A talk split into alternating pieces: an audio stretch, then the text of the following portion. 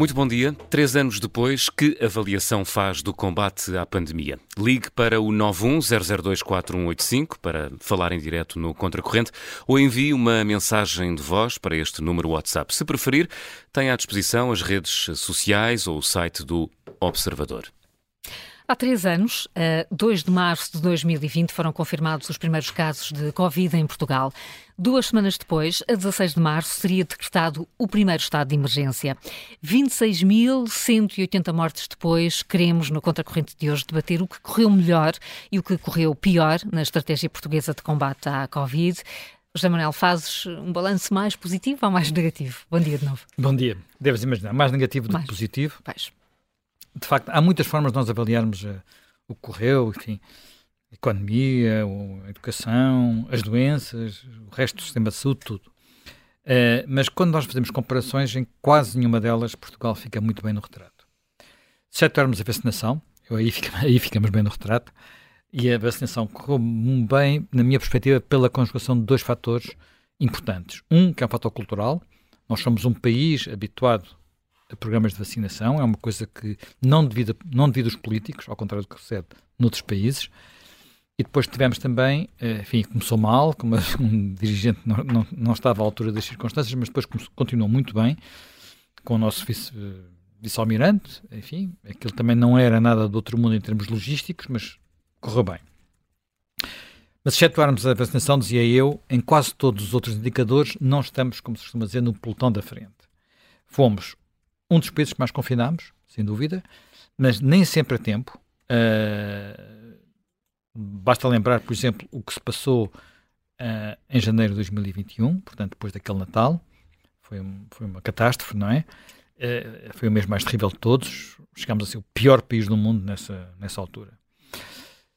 Sendo um dos países onde alguns confinamentos duraram mais tempo, nomeadamente no que respeita ao encerramento das escolas, há um preço a pagar em perda de aprendizagens que mais tarde ou mais cedo vamos pagar. Mas já lá iremos com mais detalhe a isso, que é um tema importante.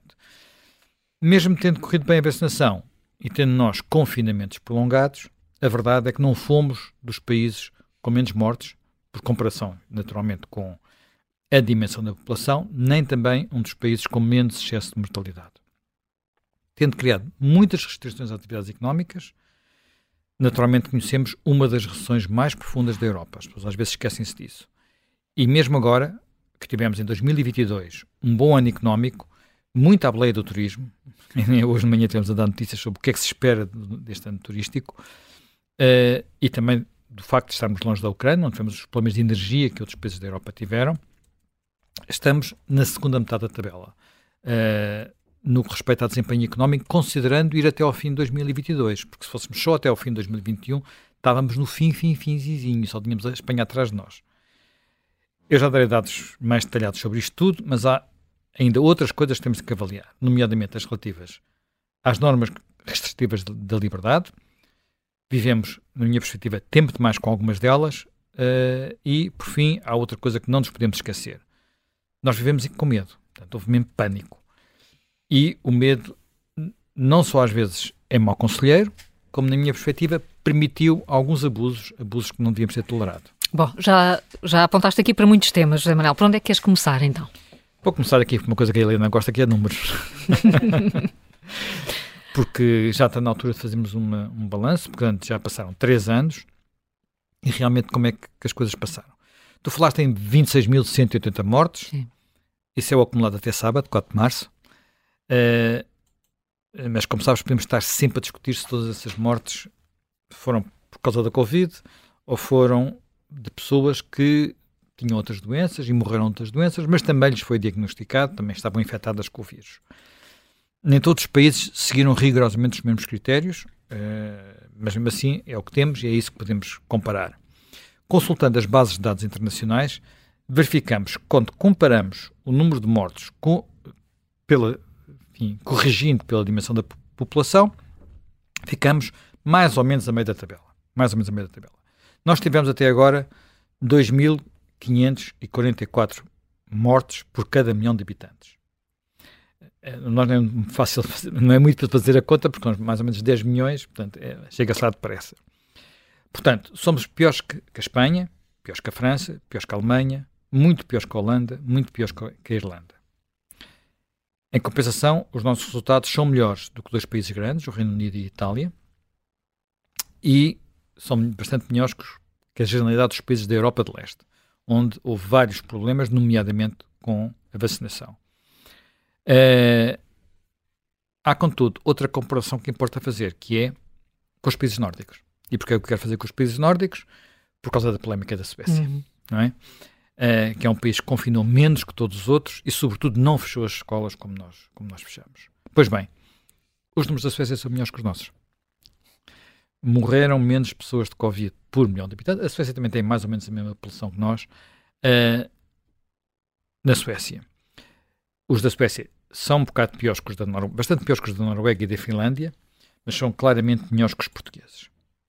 Eu lembro de uma coisa importante que foi aquele epidemiologista, chefe da, da, Suécia, que deu muitas entrevistas, ele, a certa altura, disse numa entrevista que no fim é que se faziam as contas. Pois nós estamos perto do fim, já podemos fazer as contas, e fazendo as contas, é notório que a Suécia, afinal, não saiu mal, nada mal mesmo, e se não tivesse decidido aquela, aquela vaga inicial muito penalizadora, por causa de um erro gravíssimo que eles cometeram com os idosos, provavelmente ter, saído, ter se ia saído muito melhor. Só que este também não é, não é, da minha perspectiva, só o número de mortes por milhão de habitantes, o indicador que é preciso ter em consideração. Temos que ir a outro. E o outro é uma coisa que já falámos muitas vezes, que é o excesso de mortalidade. Mas o excesso de mortalidade não acontece sobretudo por causa da Covid? Não, não aconteceu só por causa da Covid. Durante a Covid, por causa dos confinamentos e por causa da sobrecarga dos serviços de saúde, houve muitas doenças que ficaram por diagnosticar e houve também muitos tratamentos que ficaram por fazer.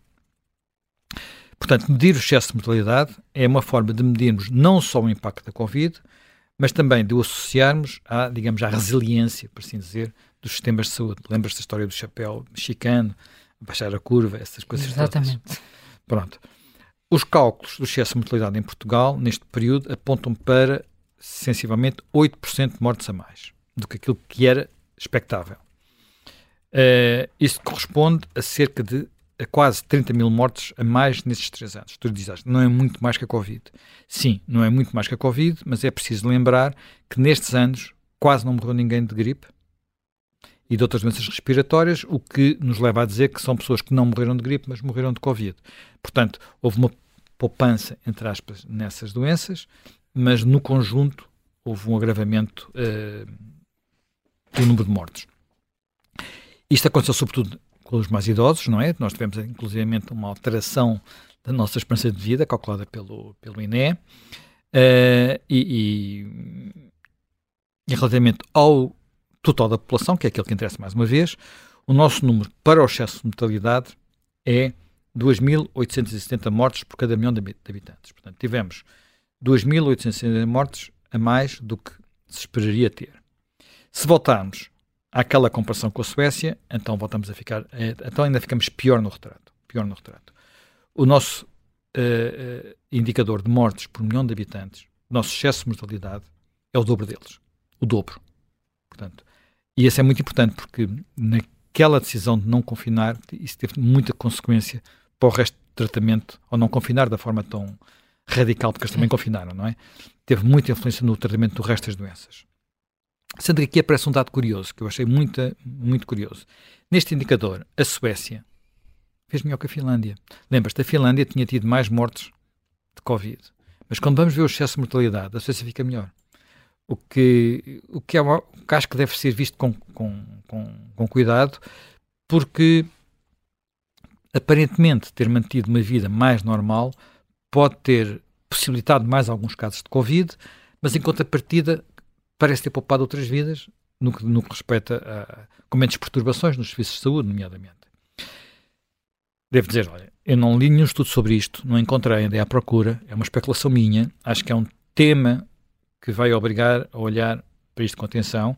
Portanto, a, a minha perspectiva é que a Suécia não foi o desastre de Covid que se anunciava, uh, bem pelo contrário, e portanto penso que não faltarão certamente quem se dedique a estudar isto no futuro, faça estudos comparativos e estudos que também incluam o desempenho económico, porque não é uma questão menor, não é? Não. Então, e no, no desempenho económico, como é que Portugal ficou? Como eu já disse, Portugal estava muito mal no final de 2021. No final de 2021, era mesmo dos países da Europa onde a recessão tinha sido mais profunda e mais prolongada. Uh, no final de 2021, ainda não tínhamos regressado aos níveis de 2019. A maior parte dos países já tinham regressado. Havia dois ou três países que não tinham ainda, designadamente nós e a Espanha. A Espanha ainda pior que nós. Só que 2022 correu-nos bem. É preciso uh, dizê-lo sem, sem, sem, sem, sem tibiezas. Até porque correu pior a outros, não é? Portanto, uh, sobretudo eles estavam mais próximos da guerra e eram mais dependentes da energia russa e, portanto, quando vamos fazer comparações, nós uh, melhorámos relativamente a eles. Considerando os resultados de 2022, nós estamos em, portanto, nestes três anos, uh, estamos 3% em termos de PIB acima de 2019. 3%.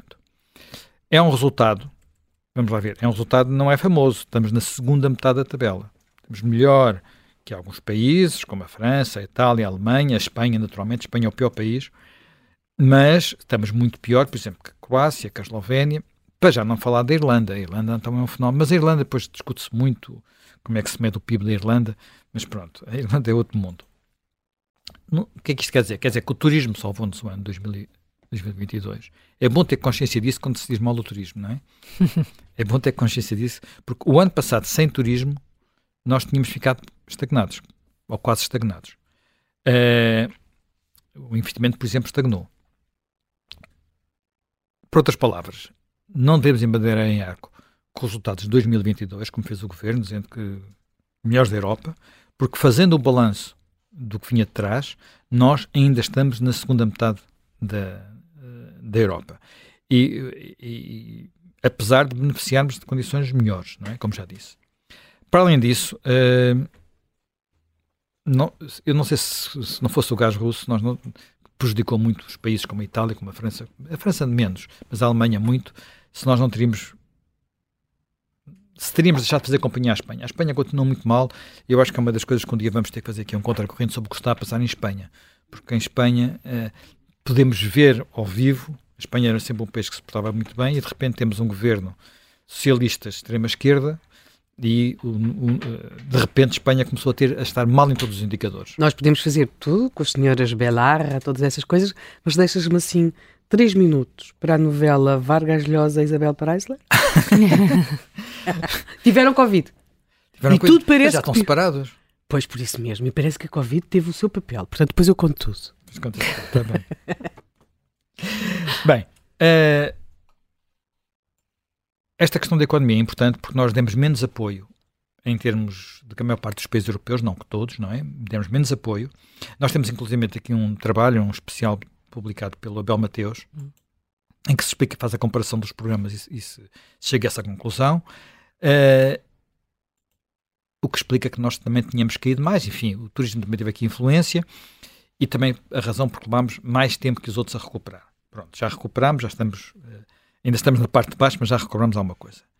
Mesmo assim, uh, ao que sei, atenção, ao que sei, alguns desses pacotes foram arrancados quase a ferros pelo antigo Ministro da Economia, Cisa Vieira, e um antigo Ministro da Economia agora já não faz parte do governo e parece não ser por, vontade própria. Eu um dia gostava sinceramente de conhecer melhor essa história. Eu sempre disse que, que César Vieira era o ministro mais próximo da realidade das empresas, que as conhecia melhor. É, julgo que sim. Era dos, era dos poucos, não sabemos se o único, que não tinha só um percurso na política e na administração pública. Ou na universidade, vá lá, quando muito. Mas também a administração pública. Enfim, então o contraste dele com, o Ministro da Segurança Social, em que houve imensos problemas para resolver Sim. alguns problemas na Segurança Social, é, é, era gritante. Enfim, vamos, vamos, vamos uh, adiante, se não acabamos, vamos à gestão dos, da pandemia e dos estados de emergência. Olhando retrospectivamente, eu creio que muitas das críticas que fui fazendo ao longo do tempo eram justas. E sabes como estive sempre bastante atento a este assunto. Nunca achei bem, por exemplo, que não se tivesse constituído um gabinete de crise. Eu achei que devia ter havido um gabinete de crise com aconselhamento científico, porque foi assim que fizeram muitos países e que tiveram uma, uma informação mais. se pesou melhor como é que, que, as coisas deviam ser feitas. Depois, eu acho que em muitos aspectos nós. Olha, marchámos em ordem desordenada, como se diz na, na, nas Forças Armadas, não é? Tínhamos De um lado, a Diretora-Geral da Saúde, que fazia aquela dupla com Marta Temido, enfim, célebre, e que muitas vezes, às vezes ficava-se com a sensação que tratavam sobretudo ocupar o espaço mediático. Elas davam, falavam todos os dias. Todos os dias. E muito os, tempo. As conferências de imprensa diárias, os briefings diários. Boletins diários.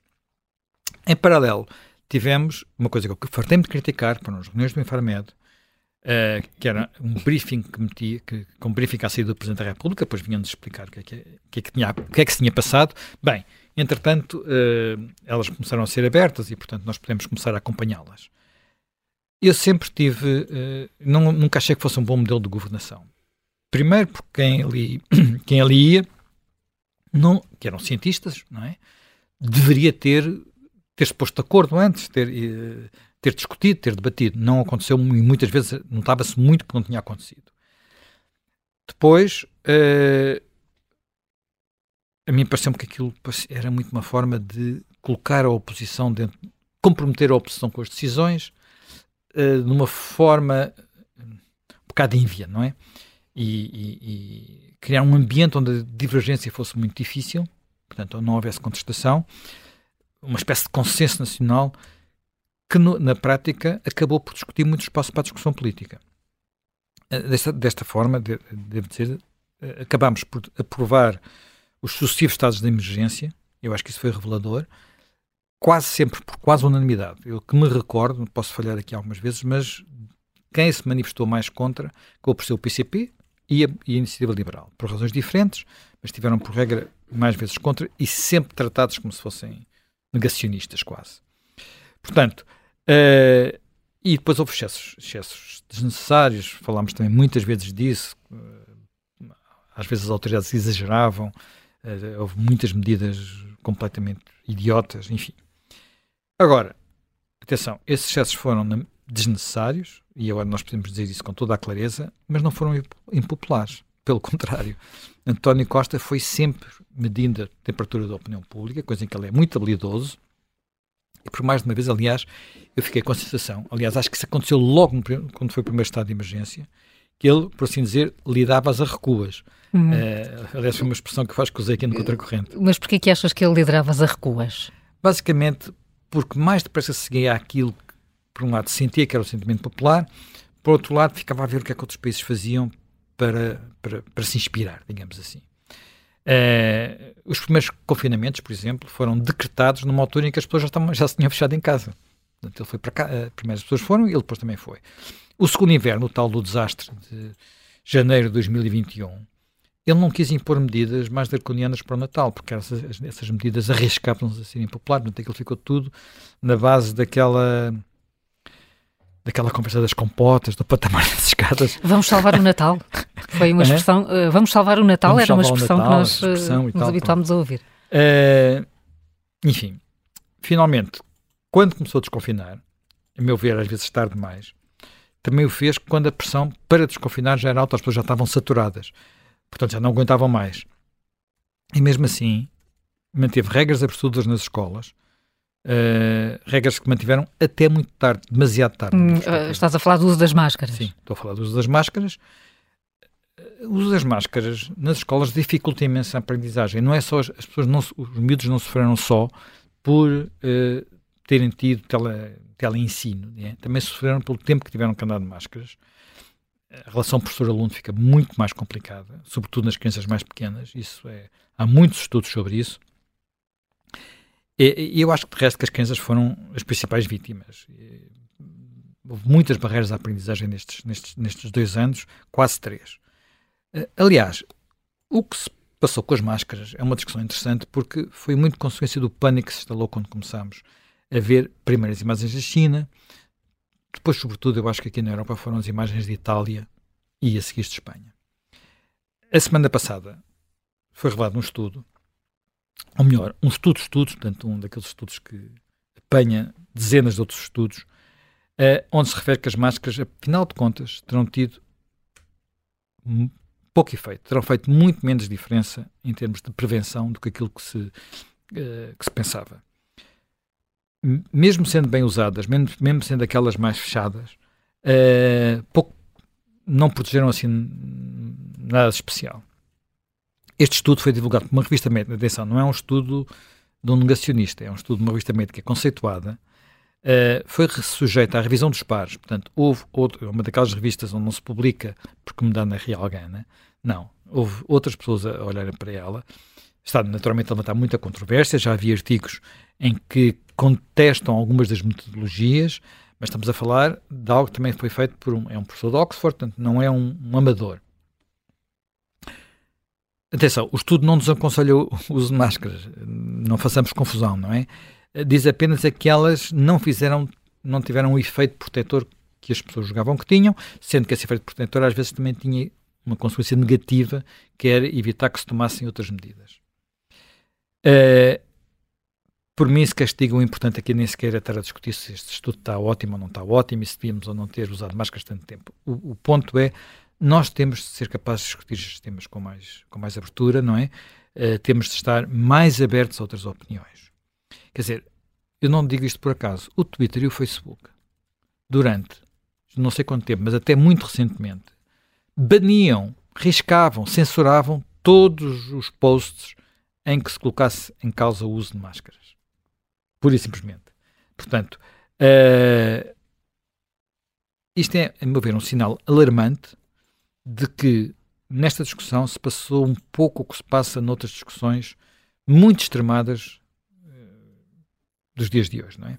Portanto, quem tivesse divergências, quem fosse contra os confinamentos, quem contestasse as máscaras, quem defendesse, como defendeu o economista sueco, por exemplo, o, o que era preciso a tal imunidade de grupo, tudo isso era posto em, em, em, mesmo saco, tudo isso era tratado como, como negacionista. Claro que houve negacionistas, não tenho dúvidas, uh, Claro que o facto de haver alguns políticos, como Trump, como Bolsonaro, que fizeram declarações lamentáveis a propósito destas. Eh, não, é, tudo isso não implica que todos os colocaram reservas às políticas seguidas e a alguns excessos das políticas seguidas não tivessem pelo menos alguma razão. Uh, eu digo, ainda bem que a Suécia era governada por socialistas, porque senão a coisa tinha, tinha sido mais pesada, não é? Uh, já a Nova Zelândia, que também era governada por, uma, uma primeira-ministra socialista, uh, no caso trabalhista, que é uhum. é como se chamam lá os socialistas, teve uma, uma aproximação completamente oposta da Suécia, o que quer dizer que isto não tinha que ser tratado como uma questão política, como foi, muitas vezes foi. Ela teve uma, uma, uma, opção quase chinesa, em termos de medidas draconianas. De, de Covid zero? Covid zero, por aí adiante. Resultado, está a pagar por esse excesso agora. É evidente que os números da Nova Zelândia, que é uma ilha lá no fim do mundo, muito preservadinha, são melhores que a maior parte de outros países, mas está-lhes a bater agora. Portanto, aqui, para, para a Nova Zelândia vamos precisar de mais tempo para fazer o balanço. Uh, sendo isto, a meu ver, era bom que fôssemos capazes, agora que o pior passou, capazes de ter uma discussão serena, capazes de realmente partilhar informação sobre a Covid. Uh, isto é uma coisa, como sabes, partilhou-se muito pouca informação em Portugal. Uh, e atenção, falar de outras coisas. Isto, não há só as vacinas. Houve uma enorme evolução fantástica, falou-se muito pouco disso, na área das terapias, na área, de, de, digamos, dos medicamentos. E há, uma, e há conta, nos termos libertado disto, damos pouca atenção ao facto de que continua a haver formas de Covid complicadas. Complicadas, chamada Covid longa, uh, que podem atingir pessoas mais fragilizadas e, e causar uh, danos. E há muito pouco tempo tive com alguém que passou uma. Alguém, enfim, relativamente novo, enfim, relativamente novo, enfim, não era um adolescente, mas que por exaustão no trabalho que estava a fazer, estava estava, essa pessoa estava fragilizada e passou 11 dias no, no hospital. Não foram, não foram dois, foram 11. Eu, eu não sei se em Portugal já tens maturidade para ter, para ter discussões assim abertas. Porquê? Porquê que dizes isso? Olha, porque aquilo que aconteceu com as provas da frição deixa-me muito, sei lá, perplexo, no mínimo, não é? Portanto, descobrir que os nossos alunos foram os únicos do mundo que aprenderam mais durante o confinamento do que em períodos escolares normais é, é, é surreal, não é? Depois, nós, quer dizer, se nós trabalharmos com relatórios tão fantasiosos como estes, é impossível ter discussões sérias. Quer dizer, ninguém é capaz de ter uma discussão séria com base nisto. Temos chicanas políticas, isso podemos ter, muito, muito agradáveis. Coisas para discutir no Parlamento, a tirar, tirar pedras de um lado para o outro. Depois, continuamos a ter aquilo que eu falei muitas vezes, é que é o secretismo, uh, aquele secretismo que impediu, e não sei se até que ponto ainda impede, o acesso de investigadores e de jornalistas, pelo menos de jornalistas continuam a impedir, a bases de dados, de forma a produzir estudos independentes, a não, não ficarmos apenas nas mãos de organismos que dependem do governo. Portanto, que dependem do governo. Nós temos competência, por exemplo, nas universidades e temos também alguma competência, e temos, não é competência, temos cultura nos órgãos de escrutínio, em muitos órgãos de informação, que nos devia permitir ter acesso a essas bases de dados. Esta cultura de secretismo impede qualquer debate aberto, qualquer debate franco, sendo que ainda hoje há muitas coisas que não sabemos e devíamos saber, uh, a começar, por exemplo, pelo que se passou nos nossos lares. Nós não sabemos tudo o que se passou nos nossos lares e suspeitamos, suspeitamos, e nem sabemos bem o que é que está a passar ainda. Mas eu estou a alongar muito, três anos uh, foi imenso uhum. tempo, há seguramente muito mais coisas para discutir, e ficam por aqui. E repara, nem sequer falei da Marta Temido. Pois não. Nem sequer falei da forma como ela destratou o setor privado. E como agora aparentemente está, está arrependida. Pois está, mas ainda vamos ter a oportunidade seguramente de, de falar da forma como, como Marta Temido faz também o balanço dos, dos três anos. Helena, queres também fazer já aqui um balanço breve de como é que... Em primeiro lugar, não acho que nada que Marta Temido seja arrependida. É, assim, não parece. Ou está a fingir? Eu acho que é uma questão meramente tática. Ela quer ser candidata à Câmara Municipal de Lisboa. Sabe que existe um eleitorado quanto basta em Lisboa para eleger alguém que não seja do Partido Socialista. Sabe que vai ter pela frente Carlos Moedas. E eu não acho que Carlos Moedas seja muito bom em campanha, mas acho que ele pode uh, representar algo Uh, ou seja, tendo ele o posicionamento que tem, ela tem de, de, ir pelo, pelo, pelo centro. E, portanto, não, não é suficiente uh, aquela postura de se pôr a ouvir cantar internacional ou lá o que seja, quando está. líder sindical. Líder, é quando está enervada, não é? Logo, uh, e, e, sim, Portanto, Lis... isto nem sequer é um. Uh, na Lis... tua opinião, não foi um balanço honesto de que. Em Lisboa, não, não acho olhar, que seja. Está a olhar de outra forma para o que Em aconteceu. Lisboa, uma área metropolitana onde, onde nós nos confrontamos com um falhanço absoluto do SNS ela querer excluir os privados da equação quando já tem até um presidente de Câmara, como é o caso do Dolores, que é um presidente de Câmara socialista, a, a, a, a dizer que que é melhor a, a, a parceria público-privada voltar ao Beatriz Ângelo, para que o, o, Hospital Beatriz Ângelo volte a funcionar, ela pura e simplesmente está a fazer um realinhamento para poder ser candidata à Câmara Municipal de Lisboa. Esta é a primeira questão que me parece ser uh, evidente. Depois, em relação a estas questões daquilo que foi a Covid, eu acho o lado político parece-me ser particularmente preocupante, ou seja, eh, as sociedades no século XXI mostraram-se particularmente disponíveis para serem controladas ou para abdicarem das suas liberdades, direitos e garantias de uma forma hum, que nunca pensámos ser possível, desde que se lhes um, seja apresentado um argumento sanitário.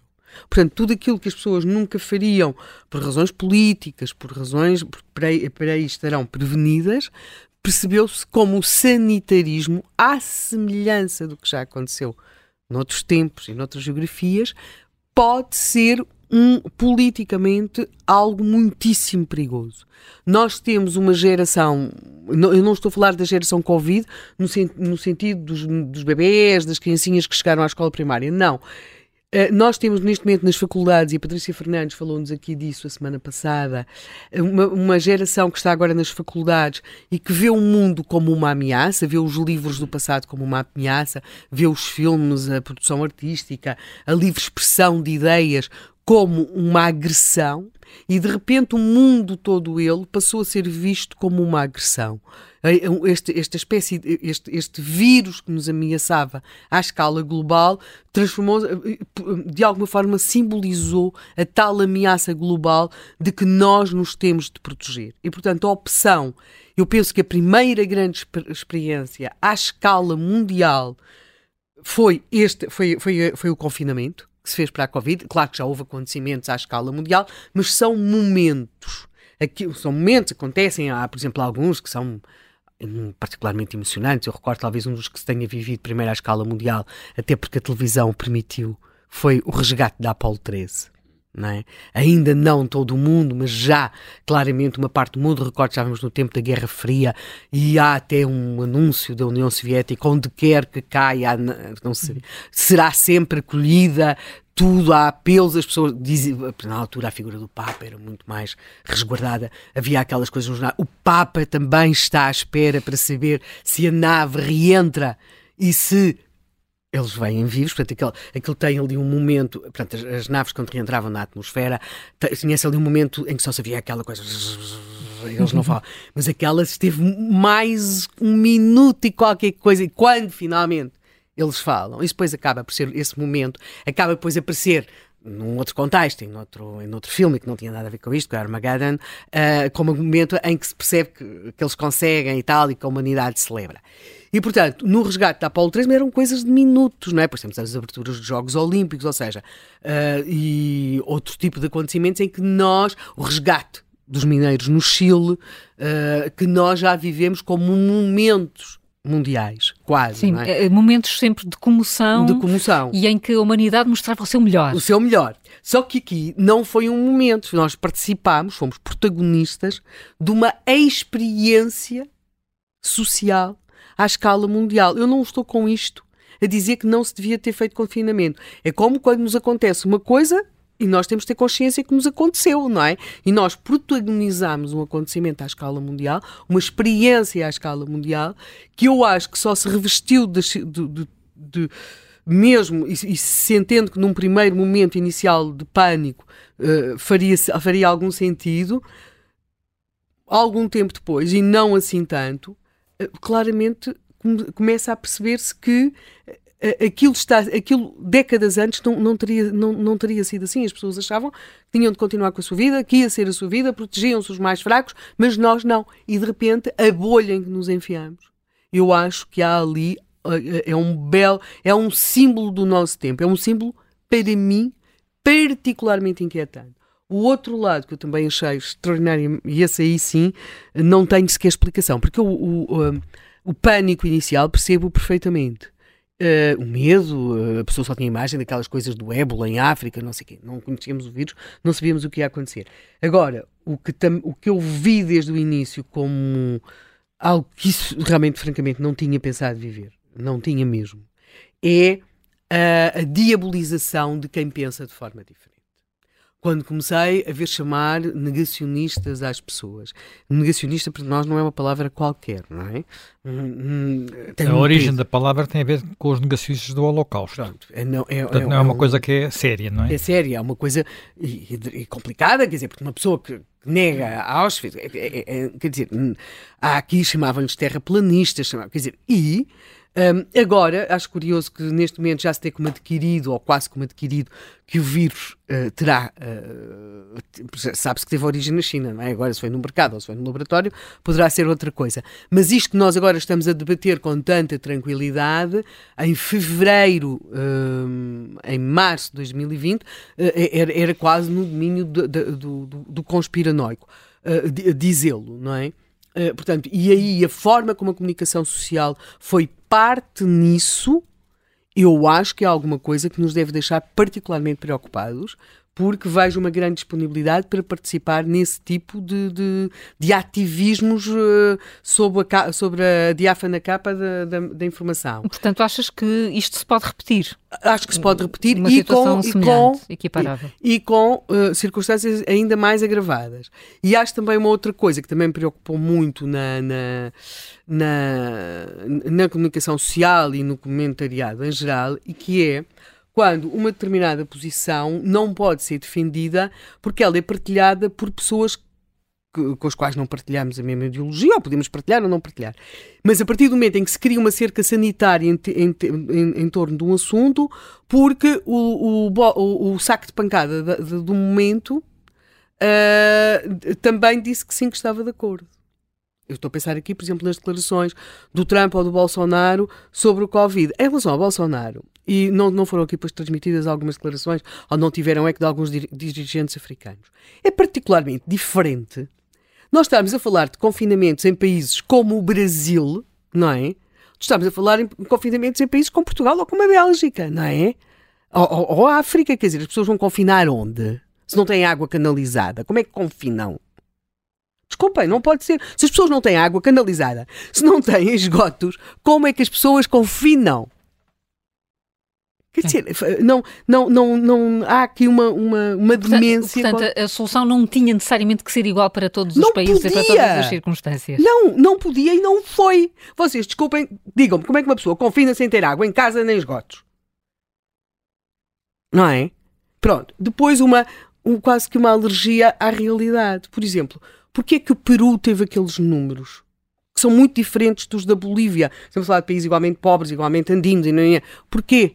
Porquê é que a Bélgica tem aqueles números? Ou seja, o, o ficar... Os números da Bélgica, no fim, não são tão maus como isso. Pois, Passado três anos. Porquê é que eles apresentaram aqueles números? Porque, quer dizer, há, há uma, um não querer saber e o querer só produzir um discurso emocional sobre as coisas. Mas pronto, depois poderemos falar mais. Depois vamos continuar a falar, até porque já temos em linha o Pedro Pita Barros, é professor de Economia na nova SBE, eh, especializado em Economia da Saúde, e contámos muito com ele aqui na rádio eh, nos, nestes primeiros anos de pandemia, com o Gabinete de Crise, que nos ajudou também a acompanhar a evolução da pandemia. Pedro Pita Barros, bom dia, bem-vindo. Bom dia. Bom dia. Já, já, temos condições para discutir serenamente o que correu melhor e o que correu pior nestes três anos de pandemia, Pedro? Já temos condições para discutir. Não sei se serenamente será a palavra ainda não dá. logo a seguir. Não. Acho que ainda estamos demasiado em cima e demasiado perto dos atores que, que estiveram presentes nas, nas decisões para, para conseguirmos fazer uma análise fria, imparcial e perceber o que é que correu melhor e do que é que correu pior. Até porque podemos provavelmente vir a ter algumas surpresas em alguns elementos da narrativa que têm sido uh, apresentada sobre este tempo todo. Mas provavelmente ainda é demasiado atento a começar a olhar de uma forma fria para os dados. Não é? Mas quando diz que podemos ter algumas surpresas na, na narrativa que foi dominante, está a pensar em quê, Pedro? Mas, uh, estou a pensar nas diferentes capacidades que houve no, no, Norte, no Centro e no Sul, de coordenar as várias unidades de, saúde, hospitais, centros de saúde, etc. Uh, e com isso conseguir ter melhores ou piores resultados em termos de, de controle da, da, pandemia e de, de evitar mortalidade, uh, que poderia ser, em algum ponto, evitável. Eu sinto que ainda há algo que nós não sabemos muito, mas eu tenho a sensação que a capacidade de coordenação a norte conseguiu ter melhores resultados praticamente desde o início do que depois aconteceu uh, a sul, nomeadamente na zona de Lisboa e Val do Tejo. Uh, e, portanto, é preciso daqui a uns tempos, olhar bem para os números e perceber o que é que decorreu das condições específicas da pandemia, o que é que decorreu da coordenação e da capacidade de resposta clínica uh, dos vários pontos, da resposta de saúde pública no próprio no, na própria rastreamento de contactos e de, e de controle da, da, situação pandémica. E essa talvez é aquela parte onde eu suponho um ponto mais, um ponto de interrogação mais a certeza. Claro que depois também vamos ter, provavelmente, quando fizermos esta avaliação, uh, o lado bom que todos nós conhecemos, que foi o processo de vacinação. Que alicerçado numa máquina que existia e que existe em Portugal desde há muito tempo para, para ter um processo de vacinação da população em geral para, muito, para muitos aspectos. Funcionou bem para a Covid também. A adesão que as pessoas têm e a, e a, e a no fundo, a posição minoritária, que é o movimento anti-vacinas em Portugal, tudo isso justifica essa componente. Há aspectos onde nós vamos ter alguma incerteza. Eu não sei se em alguns casos, as decisões políticas de confinamento e de restrições, nomeadamente quando se começou a, a abrir, se, se, foram uma resposta já a um seio da população ou se foram liderança da, da, da, adesão das pessoas a isso, é algo que eu também ponho um certo ponto de interrogação que queria precisar do futuro perceber melhor o que é que foi exatamente o, o comportamento dos agentes políticos e da população nesta, nesta ligação entre medidas de restrição e, uh, e, e receios da pandemia. Uh, então, há aqui vários aspectos neste ponto lá da saúde serão interessantes de perceber. Do ponto de vista mais económico, também vai ser importante perceber qual foi uh, o efeito real de todas as medidas que houve para tentar manter a atividade económica em suspenso durante os períodos de confinamento, para depois retomar mais tarde. eu acho que aí também não, fizemos, não estivemos particularmente mal, provavelmente até podíamos ter feito algumas coisas melhor, mas mais uma vez pode haver aspectos interessantes de aprendizagem para o futuro a partir desse aspecto. Não só de questões de situações pandémicas, que esperemos que não sejam todos os dois ou três anos que não haja uma, mas a partir da própria lógica de quais são os mecanismos uh, burocráticos de decisão pública que se podem, uh, de alguma forma, aligeirar sem custos para o funcionamento do, do sistema. E esse é talvez um aspecto importante em termos de, da necessidade de, de, decisão mais ágil e de menos, uh, de menos burocracia em tudo o hum. que é decidido, digamos assim na forma de, de, de chegar lá. Eh, o Pedro coloca aqui muitas, muitas hipóteses ainda, muitas perguntas que não têm resposta, ainda não há capacidade para, para, para lhes dar resposta. A, a, a Academia está a estudar estas, estas matérias, está interessada e tem, mais do que isso, até acesso a dados que, lhes, que lhe permita estudar e tirar conclusões? A Academia está preparada para fazer essa hum. análise, sim. Agora, o acesso a dados e o acesso à informação será sempre um, um aspecto delicado. Aqui teremos provavelmente também acesso a uma informação mais qualitativa de falar com os próprios atores dos, dos processos que houve para perceber melhor como é que eles uh, reagiram, como é que responderam, uh, onde é que houve os estrangulamentos de decisão, quais foram as consequências disso. Portanto, terá, um, terá que ser um plano de, de investigação relativamente amplo e cuidadoso no sentido em que a sensibilidade face ao que foram decisões dos últimos dois, dois dos últimos três anos, provavelmente ainda está muito presente. Pessoas ainda não têm uma capacidade de distanciamento de decisões que elas próprias tomaram nesse, nesse período sob uma forma de uma grande pressão. Mas já vai surgindo algumas coisas. Eu, há pouco tempo vi uma, algumas análises interessantes de pessoas que também já estiveram ligadas à Direção-Geral de Saúde a, a, falar de uma forma mais fria e mais, uh, mais distante de o que é que significa ter que decidir num contexto de emergência com pouca informação. Uhum. Que era a situação que nós tínhamos, que à altura tinha que se decidir mesmo, mesmo que não houvesse toda a informação e não haveria o tempo de esperar para cumprir todos os requisitos científicos para se poder dizer que se tinha evidência sobre alguma coisa, não? Uh, e isso é um problema também ele próprio interessante uh, que vai começando a haver a, a reflexão.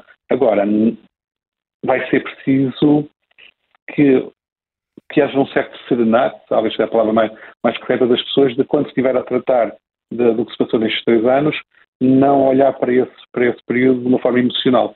E, por exemplo, uma das áreas que eu acho que vai ser de muito emocional durante muito tempo é sempre a ligação público-privado. Claro. Afinal, os privados ajudaram ou não ajudaram durante este período? A, a ex-ministra ex da Saúde veio aqui uh, abalar um pouco aquilo que pensávamos nós eram, era a sua convicção e a sua análise enquanto foi titular do, da, da, pasta da, da Saúde. Mas, mas, quando ela estava como ministra tinha uma narrativa claro. e, havia, e havia um assumir que o SNS era a única entidade que podia estar. Mas se calhar, na verdade, no terreno, se calhar nunca foi só a única, não é? E, não, e gosto de lembrar que quando veio uma equipa, num período mais difícil, veio uma equipa de médicos alemães, uhum. eles acabaram por ficar numa, a trabalhar numa unidade privada que disponibilizou uh, o espaço físico para o efeito, não é? E, portanto, agora, será que também tínhamos os instrumentos necessários para que houvesse uma boa relação público-privado numa situação de emergência para aí? Provavelmente também não, porque não pode, o setor público funciona muito da, da, forma de dizer, ok, é preciso fazer, o ministro manda, escreve na caneta, faz-se e depois paga-se quando houver maneira de pagar. Portanto, a questão de pagar no setor público há de acontecer um dia, mas não é naquele momento. Isso não pode ser a forma de trabalhar com privados, não se pode. O Ministro da Saúde não pode dizer a uma entidade privada, agora vai, você vai fazer isto porque eu quero, da maneira como eu quero, e depois um dia acertamos custos. Não pode ser assim, não é? Uh, e, portanto, teria que, teria que, tem que se montar os contratos adequados para defender ambas as partes, para saber o que é que é legítimo ter nessa relação. E eu não sei se nós estamos a aprender do tempo da pandemia como é que essa coordenação pode ser preparada para o futuro. Portanto, há aqui muitas pequenas coisas que todas elas darão uma visão uh, agregada que provavelmente terá estas nuances. Houve aspectos muito positivos, aspectos menos positivos, houve aspectos em que claramente podemos vir a fazer melhor, desde que tenhamos a capacidade de olhar friamente para eles e de preparar o futuro. Vamos tirar um pouco a emoção que foi este, este período de, de, grande pressão sobre todos. Muita, muita pressão e, e muita emoção. Agora estamos com uh, problemas diários no, no SNS. Isto ainda é uh, uma sequela da pressão que o Serviço Nacional de Saúde teve nestes últimos anos? Uh, eu acho que é uma sequela de, de, termos, de andarmos com uma década de choques sucessivos sobre o sistema de saúde e sobre o Serviço Nacional de Saúde. Já, já faz mais de uma década que tivemos em, a intervenção da Troika, né? que foi penalizadora do funcionamento do, do, sistema de saúde, com a situação de nunca se interrompeu a atividade do, do Serviço Nacional de Saúde, mas as condições em que a atividade foi desenvolvida foram diferentes. Depois, quando se falou na própria saída da Troika, aquilo que se pensou que seria uh, um descomprimir, no caso da saúde não foi um descomprimir completo. Houve sempre muita pressão sobre o funcionamento do, dos serviços de, de saúde, uh, inclusive na, na, componente remuneratória, se, foi talvez nos últimos anos áreas em que se retomaram uh, salários. E quando estava a começar a sair daí, caiu a pandemia. Portanto, de certa forma, o setor da saúde tem tido choques sucessivos uh, e eu acho que neste momento temos um cumulativo de 10 anos de, de situações que, que acabaram por criar junto dos profissionais de saúde um certo descontentamento, uma certa, um, certo desejo de mudança também na própria forma como são envolvidos e tratados e, e, e remunerados e, e, como é que todo o ambiente de trabalho em questão se, se desenvolve. É um acumular de situações. Pedro Pita Barros, muito obrigada pela análise. Um bom dia uh, para, para si. Uh, estamos a fazer o balanço possível. Uh, ouvimos aqui o Pedro Pita Barros dizer que sereno ainda, ainda é difícil, mas estamos a fazer o balanço destes três anos. João hum. Miguel, vamos, e há, vamos ouvir nas redes. E há opiniões nas redes. Carlos JC escreve que na altura dos confinamentos as contradições eram de tal ordem que eh, tudo nos leva a crer que isto não passou de uma hum, enfim, estratégia para limitar liberdades e garantias dos cidadãos. Marisa Mendes escreve que daqui a uns anos vai falar-se da maneira criminosa como a pandemia foi gerida, flagrante violação da Constituição, com a contribuição da maioria dos jornalistas que impediu uma discussão. Para já não falar do que fizeram aos nossos idosos nos lares. Conchita Bermudes, mais otimista, o lado bom foi a vacinação. Em massa, ordenada, a maioria das pessoas aderiu e acatou a ordem do governo. Foi tudo uma aprendizagem, era tudo desconhecido, escreve esta ouvinte. E ouvimos eh, na primeira parte do Contracorrente Pedro Espeta Barros dizer que há ainda muita emoção quando se tenta fazer o balanço, Helena. Ainda não temos a distância suficiente para, para olhar para estes últimos três anos? Eu tenho sempre muita dificuldade com, essa, com esse argumentário de não temos distância suficiente, com todo o respeito que tenho pelo Pedro Pita Barros.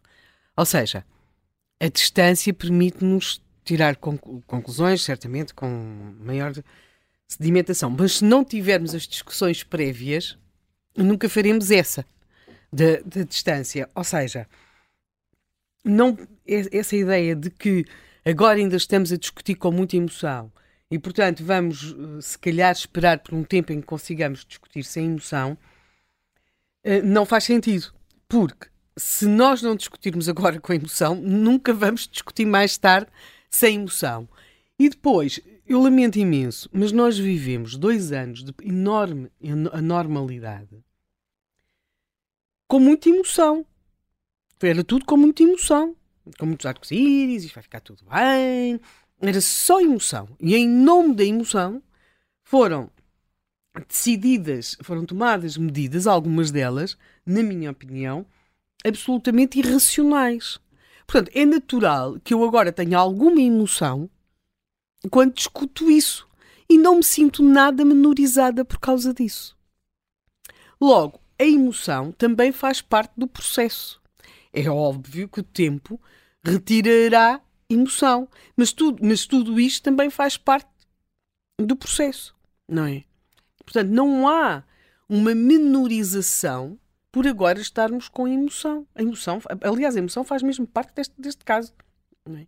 Eu acho que muito do que foi decidido foi muito emocional e das decisões que nós tomamos, elas foram profundamente emocionais. Não me esqueçam, eu, naquele dia em que foi decidido o confinamento, ainda não tinha sido. Estava na rua e, e, e estava a ir para casa, pois com todas as pessoas, e estava a ir a pé e, e havia dúvidas sobre o que fazer e não sei porque pensei, bem, se calhar vou, vou, vou... Passei ao pé de um café que tem umas especialidades e pensei, bem, não sei como é que vai ser o amanhã, nem a semana que vem, se calhar vou comprar, pronto, assim uma memória.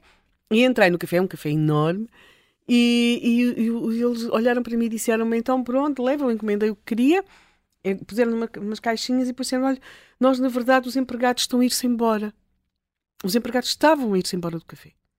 Uh, já não queriam estar ali não tinha sido decidido nada e eles tinham resolvido fechar também. Quer dizer, portanto, era, era este o ponto em que nós estávamos, não sabíamos o que é que vinha aí e, e portanto, eram, foram. Antes do confinamento. Sim, sim, ainda não tinha sido decidido o confinamento. Mas num dos grandes cafés de Lisboa, realmente uh, os empregados estavam ir-se embora para casa. Pronto. Tudo isto faz parte desta história. Eu acho que a partir de determinado momento houve de facto uma politização do, do, do, da, da, uma politização, não no sentido de ser termos de políticas de combate um, à Covid, mas politização mesmo. E, portanto, questionar ou, ou, considerar que o vírus provavelmente teria tido origem na China, que a China tinha ocultado o vírus, era de repente ser eh, trampista ou negacionista ou terraplanista, colocar em causa se as crianças deviam um, ser, uh, com, se as escolas deviam estar fechadas um, era ser negacionista, mais tarde colocar, começar a questionar mesmo as questões das máscaras nas crianças. Era uma coisa, eu estive em acontecimentos familiares onde isso se verificou, não é? Havia as crianças de um lado e as crianças do outro lado, e as pessoas viviam aquilo quase politicamente, não é? E, portanto, isto também fez parte da equação. Queria fazer de conta que não, lamento, mas não é possível, até porque ficaríamos só com uma pequena parte da história.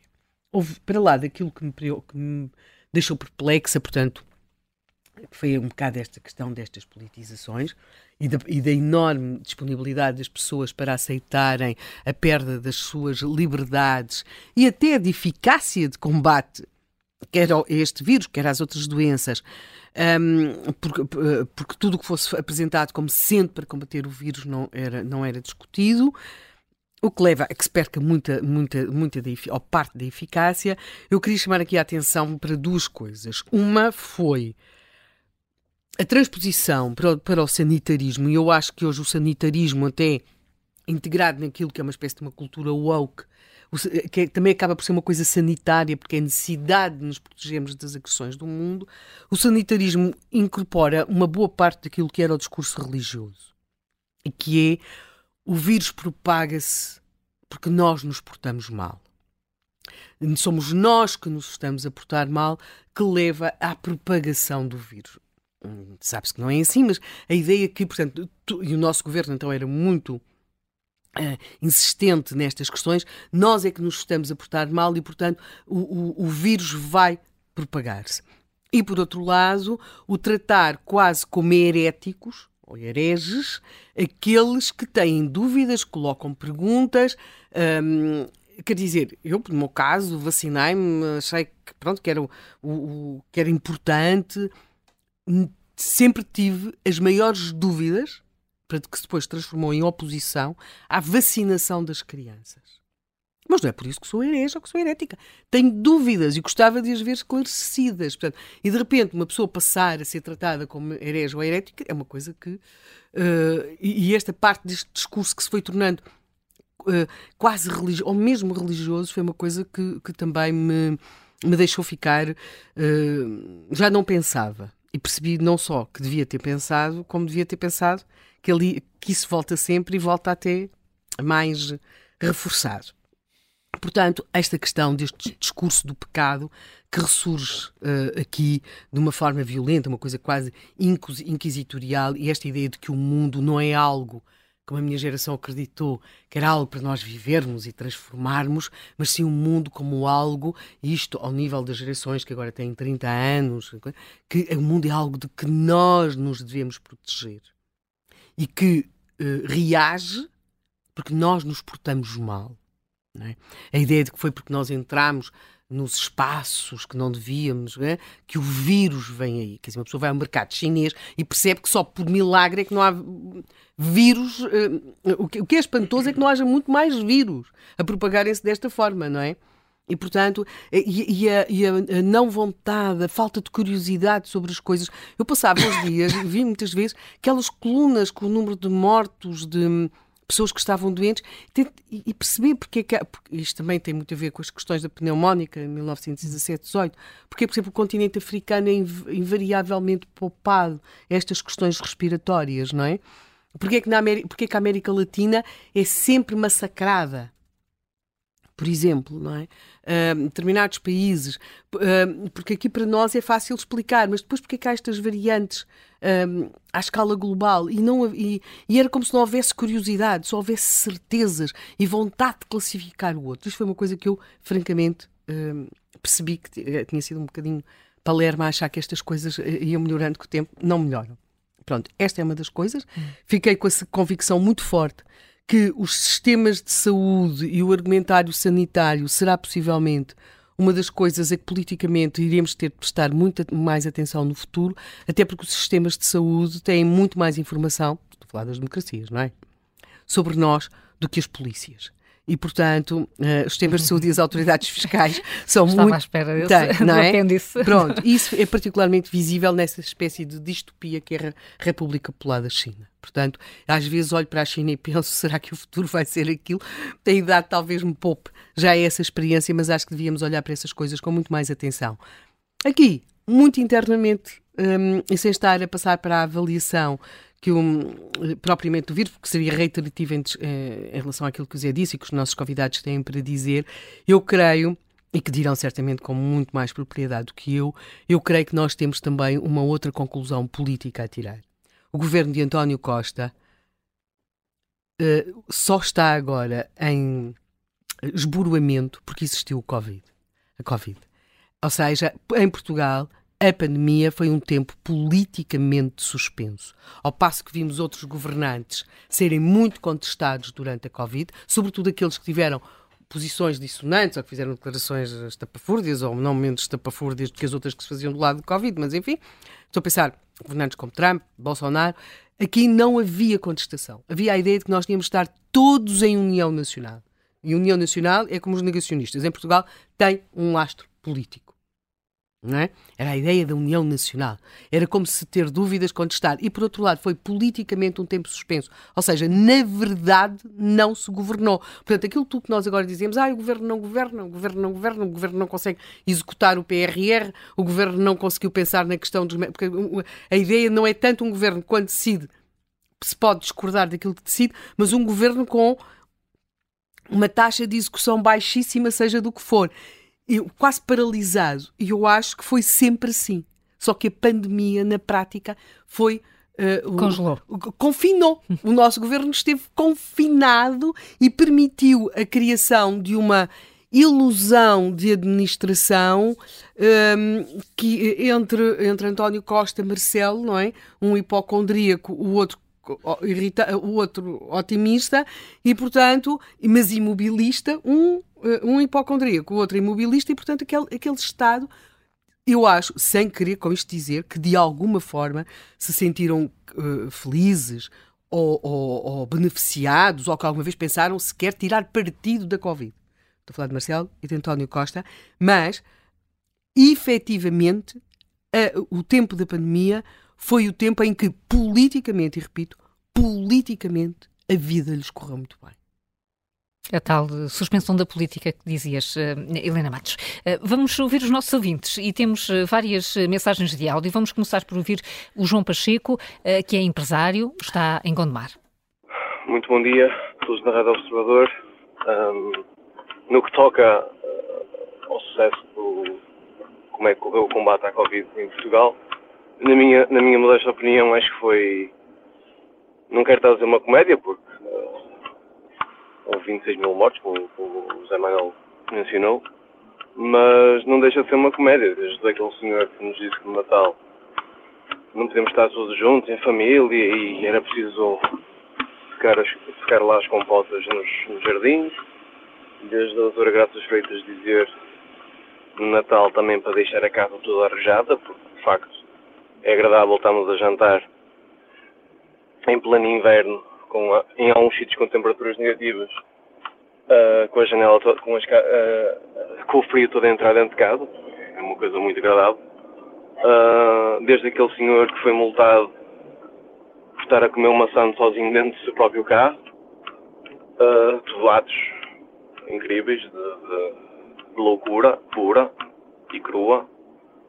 Um, Pois já nem falar na parte. Na, na, estamos a falar de. Eu, eu, trabalho no. Tenho uma pequena empresa e, e, uh, e tenho, tenho amigos com, com indústrias. Estamos a falar de produções inteiras que, que eram basicamente uh, interrompidas por um funcionário. Aqui, aqui já, já nem estamos a falar de doença grave Estamos a falar de um funcionário que tudo positivo, que está com tosse e vai para casa e por sua vez toda a gente uh, por ter estado em contato com aquele funcionário também vai para casa. Mas vai, ia ficar tudo bem, não ficou tudo bem, acho que ficou tudo mal. Viu-se viu também a. E eu honestamente pensava que viria uma.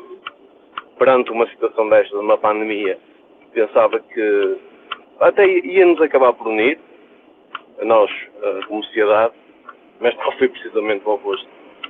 Um, e pronto, dava isto tinha pano para mangas, mas não vale a pena estar a, estar a continuar. Certamente mais ouvintes terão as, as suas opiniões. Mas para resumir e concluir, isto foi, desculpem a expressão, uma palhaçada. Continuação de bom dia e resto de uma boa semana. Muito obrigada, João Pacheco. Bom dia também para si. Afinal, não ficou uh, tudo bem. Quem quer participar no Contracorrente é alguém que conhecemos muito bem aqui na rádio, Luís Aguiar Conraria. Uh, não só está fora do baralho todas as sextas-feiras, como é professor de Economia. Bom dia, Luís. Olá, olá, bom dia. Tudo bom? Uh, posso? Pode sim, desculpa, pode. Eu tenho, tantos fóruns, eu tenho tantos fóruns em que posso falar que sinto-me um bocado culpado de, de intervir noutros, roubando tempo a outras pessoas. Mas, mas gostaria de falar aqui de dois aspectos económicos que, que acho que ainda não foram abordados.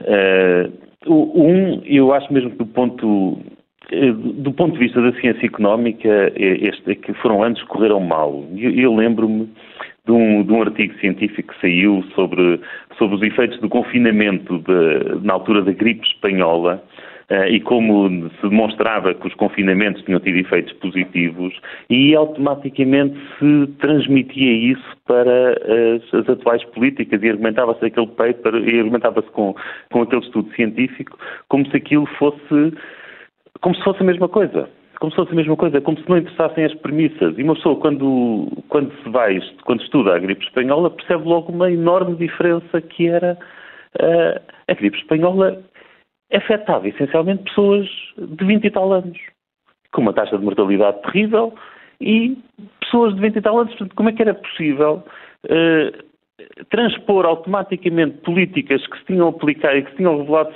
bem-sucedidas com uma pandemia com aquelas características, como é que se transportava para agora como se fosse tudo igual? E, portanto, isso aconteceu logo no início de 2020 e logo aí eu pensei que, uh, pronto, que do ponto de vista científico iam ser, iam ser uns anos complicados. Hum. Uh, apesar de tudo, eu acho que, que do ponto de vista económico houve o, havia duas correntes, aquela, lembram-se daquelas discussões de se a recuperação ia ser em V ou se iria ser uma recuperação muito lenta e tal, e de facto acho que os otimistas tinham alguma razão, não é? Portanto, os efeitos de longo prazo do confinamento não foram graves. Portanto, houve aquela houve as recessões, o PIB caiu, mas logo que se largaram, logo que, logo que a pandemia desapareceu, logo que os confinamentos desapareceram, a economia recuperou muito, muito depressa. Uh, mas eu acho que nós agora estamos a ter alguns, alguns problemas, e alguns dos nossos problemas económicos atuais vêm desses anos, do facto de termos sido, se calhar, demasiado pessimistas quanto aos efeitos económicos. Estou, por exemplo, a falar da inflação. Uh, acho que grande parte da inflação que nós vivemos hoje vem das políticas super expansionistas que, que levámos a cabo durante aqueles, durante 2020 e 2021 e hoje estamos a pagar isso. Uh, pronto, Calhar... Eh, portanto, Luís, sim, mas eh, só, só para esclarecer, porque isto é uma ótima ponte para, para o próximo convidado. Uh, sobrevalorizou-se o impacto negativo dos confinamentos a nível económico, é isso? Do ponto de vista económico, sim. sim. Ou seja, havia um grande debate no início que era, ok, as pessoas vão para casa e quando regressarem ao trabalho a, a economia retoma a sua atividade ou houve destruição de capital e de, uh, e de capacidade. Uh, e, e, de facto não parece ter havido. As economias recuperaram mesmo muito, muito depressa, quer dizer, não recuperaram logo em 2021, porque em 2021 já tivemos mais confinamentos. Ah. Mas mesmo assim, os efeitos económicos, mesmo assim, quando já houve o confinamento em 2021, os impactos económicos já foram muito menores do que em 2020. Havia... Uh, apesar de, da taxa de mortalidade ali em 2021, lembram-se daquelas notícias com, com, as ambulâncias à entrada dos hospitais e por aí fora. Portanto, apesar do ponto de vista da saúde pública, uh, 2021, aqueles primeiros meses têm sido muito mais graves, do ponto de vista económico, uh, não foi. Né? Portanto, a economia soube ajustar-se. E quando, e, e, outra discussão que havia muito, que era a questão do, a questão do, do turismo. Uh, será que no futuro as pessoas vão ter medo de viajar Ora, vimos que mal passou a pandemia, o turismo voltou ao que era, não é? Nós neste momento já estamos, este ano já estamos a bater recordes de, de vindas de turistas a Portugal. Estávamos Portanto, com muitas saudades da, da, nossa vida antes da pandemia, basicamente. Acho que sim, acho que sim, mas, mas alguns dos problemas que nós temos agora vêm dessa altura, das políticas super expansionistas, que, aliás, Uh, só para vermos uh, o absurdo, que foi, ou o absurdo, não quer dizer absurdo, porque quando, quando, elas foram tomadas nós não sabíamos que isto ia ser assim, mas para vermos o, o efeito negativo disto. Nós neste momento estamos com uma inflação elevadíssima, a principal prioridade é combater a inflação e, simultaneamente, temos um PRR, que é o tal Plano de Recuperação e Resiliência, que foi desenhado para combater a pandemia e é um programa a nível europeu de, enorme, de um enorme expansionismo orçamental, ou seja, que vem alimentar a inflação. Portanto, numa altura em que o nosso principal problema económico é a inflação, temos um plano europeu, um plano à escala europeia que agrava a inflação. E que dá sinais Portanto, contraditórios à economia. Dá, dá, não há volta a dar. Nós neste momento estamos a combater a inflação através dos salários, apenas e só. Luísa Guerra Conraria, obrigada. Uh, okay. É sempre bom importante dia. trazer bom dia e esta, esta opinião uh, vai ser muito interessante ouvir a reação do Álvaro Beleza, que é presidente da SETES, a Associação para o Desenvolvimento Económico e Social, que ouviu o, o, o Luís Álvaro Beleza. Bom dia. Bom dia, bom dia. Faz, faz sentido isto que, que o Luís Aguiar Conraria disse, de que acabámos por meter, por dar ajudas à economia quando ela se calhar não precisava tanto? Bem, para já faz muito sentido ouvir o Luís Conraria, ele quase sempre acerta e, portanto, faz sentido. Mas o que ele estava a dizer, eu até estava a rir, é exatamente isso. Isto é, nós tivemos. Nós, eu, eu tenho uh, comentado isso às vezes. Eu acho que nós vivemos uma sociedade muito medrosa. Uh, a nível global, não é? E os, e os líderes, uh, que, os políticos, os decisores, assim são. Isto é, governa-se muito com, com medo. E, portanto, um, claro que grande parte do problema da inflação uh, que temos hoje é por se ter injetado dinheiro a mais na economia com medo uh, das consequências da pandemia, é? Portanto, e na pandemia já agora foi parecido, isto é, o que é que nos aconteceu? Precisamente comparando com a pandemia de há 100 anos, uh, que atingiu os mais jovens, atingiu os pais, atingiu os pais de famílias, atingiu uh, a juventude mundial e que matou mais de 30 milhões de, de, pessoas a nível global. Esta pandemia, que foi muito grave, obviamente, apesar de tudo, matou apenas 3 milhões, 3 milhões e meio de pessoas e dos mais velhos. Isto é, no fundo, esta pandemia antecipou a morte, não é? E por isso baixou a longevidade média em alguns países, não é? Porque uh, foi isto que fez. Mas um, a ciência, entretanto, em 100 anos desenvolveu-se de uma maneira extraordinária, portanto, há aqui um sucesso da ciência, da tecnologia, de tudo, e, e que nos ajudou a resolvê-la mais facilmente. O que nós temos é gente muito mais assustada. Eu, eu lembro-me, aliás, no episódio quando começou a pandemia, eh, no meu serviço, em que estava tudo muito assustado, não é? Que é natural, e porque, eh, aliás, isso tem a ver também com, com a comunicação, com, com, as redes, com a imprensa. Vivemos num mundo muito assustado, com notícias muito espetaculares, e eu comentei com os meus internos e com os meus mais jovens lá do serviço que guerra, guerra, foi na Segunda Guerra Mundial estar em Londres e apanhar com os bombardeamentos, que eu ainda conhecia um amigo dos meus avós que uh, esteve em Londres nessa altura e nunca mais me esqueço de ouvir essas histórias quando era pequenino. E, portanto, apesar de tudo, isto não seria uma guerra. Depois, quando começou a guerra da Ucrânia, eles lembraram-me, ah, realmente o Dr. Albert tinha razão, se estivéssemos em Kiev era pior quando começou a guerra. Eu estou a ver, pronto, isto é um bocadinho é um bocadinho uh, os efeitos da época que vivemos, do mundo que vivemos, não? E, e um, houve, uma, houve uma suspensão da política. A Helena Matos estava a dizer isso há pouco, que houve um, houve um confinamento também da política, do debate, do contraditório. Também encontrou isso e perdemos uh, pois, com, com é essa falta de discussão. Da Segunda Guerra outra lição, eu, eu, gosto muito de ir à história, uh, é uma grande lição da Segunda Guerra Mundial, é que no meio dos bombardeamentos havia debates no Parlamento inglês e o Churchill continuava a ir às, todas as semanas por uns túneis até o Parlamento para fazer debates. E, e, e, e portanto, a política nunca parou. É? Uh, isso é uma lição dos ingleses e do parlamentarismo inglês que nós devíamos aprender. Uh, é, é, um bocado verdade, mas, mas tem a ver com este efeito que eu estava aqui a dizer, que é um efeito psicológico, não é? Hoje qualquer, qualquer palavra que se diz, não é? Hoje um tirano qualquer como o Putin uh, ameaça que pode haver uma guerra nuclear e fica tudo em pânico a nível global. E, portanto, isto não é. Uh, nós devemos pensar na história dos nossos antepassados. Está a ver? Não? Se no Novos Pereira e outros fossem assim, o Afonso Albuquerque, epá, eu acho que a gente não tinha feito nada, quase nada da nossa história. Portanto, primeiro, lições, uh, já que me está a perguntar, lições da, da pandemia. Uh, nós tivemos, aprendemos lições. Olha, uma coisa muito positiva que durante a pandemia Portugal fez foi uh, ouvir quem sabe sobre os assuntos.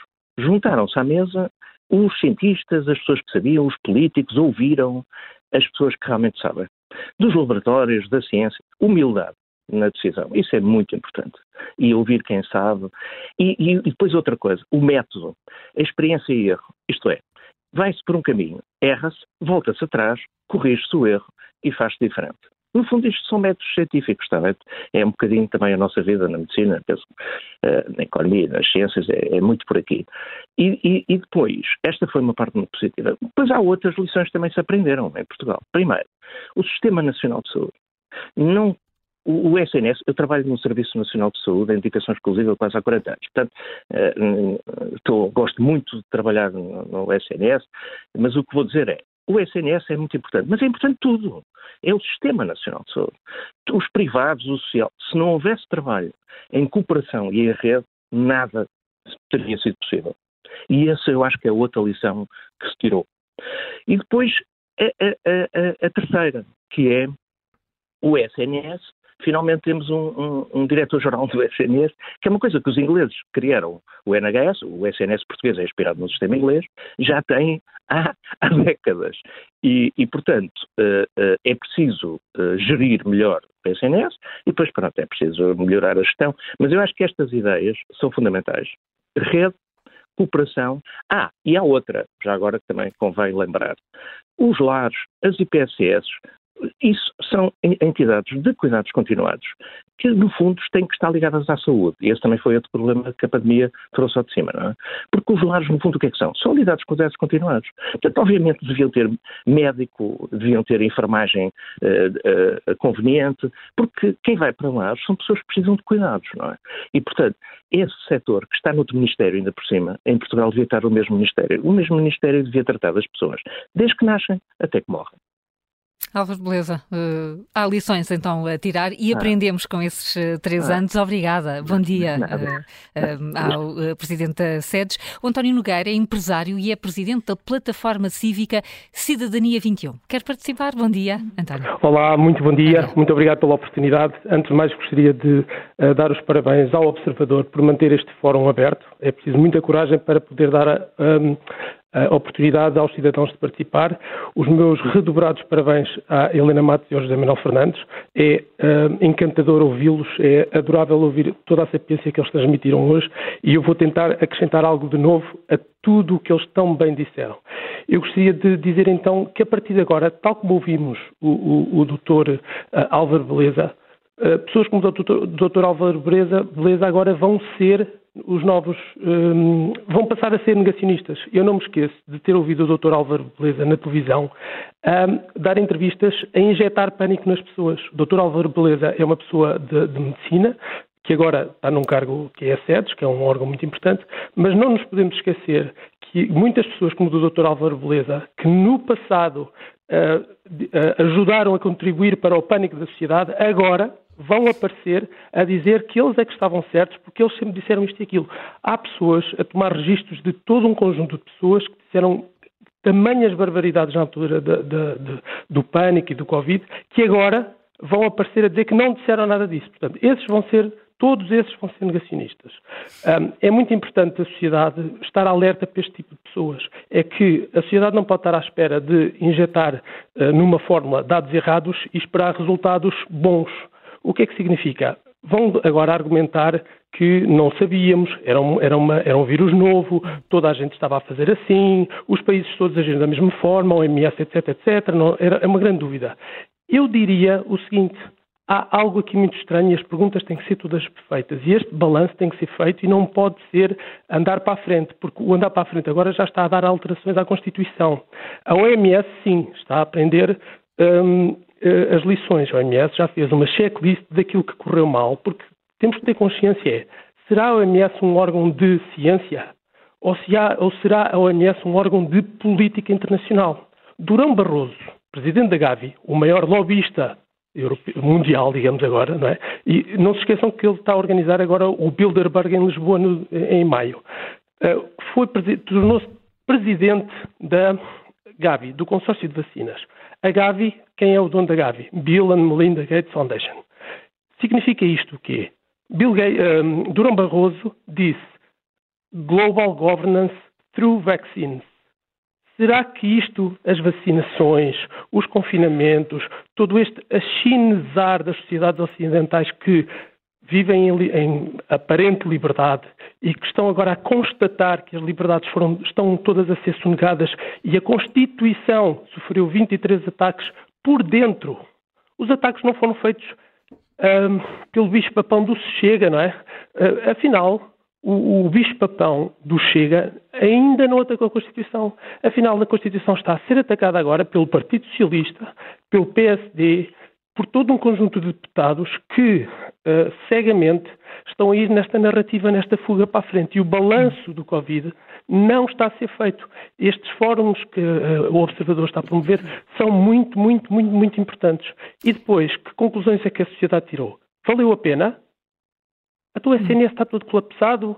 O SNS, que era, é uma das mais importantes uh, recursos nacionais e, e, e, e importantíssimo para, para a sociedade, foi totalmente, está todo, todo esfrangalhado e privatizado. E o António, parece-lhe que essa discussão está a ser feita. A sociedade está a discutir. Não, não, não, não está a ser está. feita. Não é importante é que haja uhum.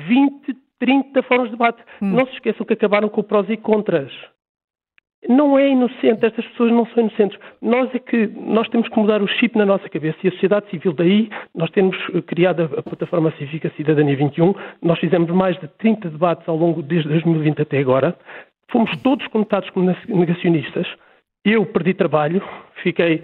Se, se, eu não tivesse tido alguma, alguma sorte que alguns colegas meus da área da cultura não tiveram, eh, tiveram que mudar de vida, eh, a sociedade fechou-se. E depois é irónico que é, perderam as liberdades em nome de salvar vidas.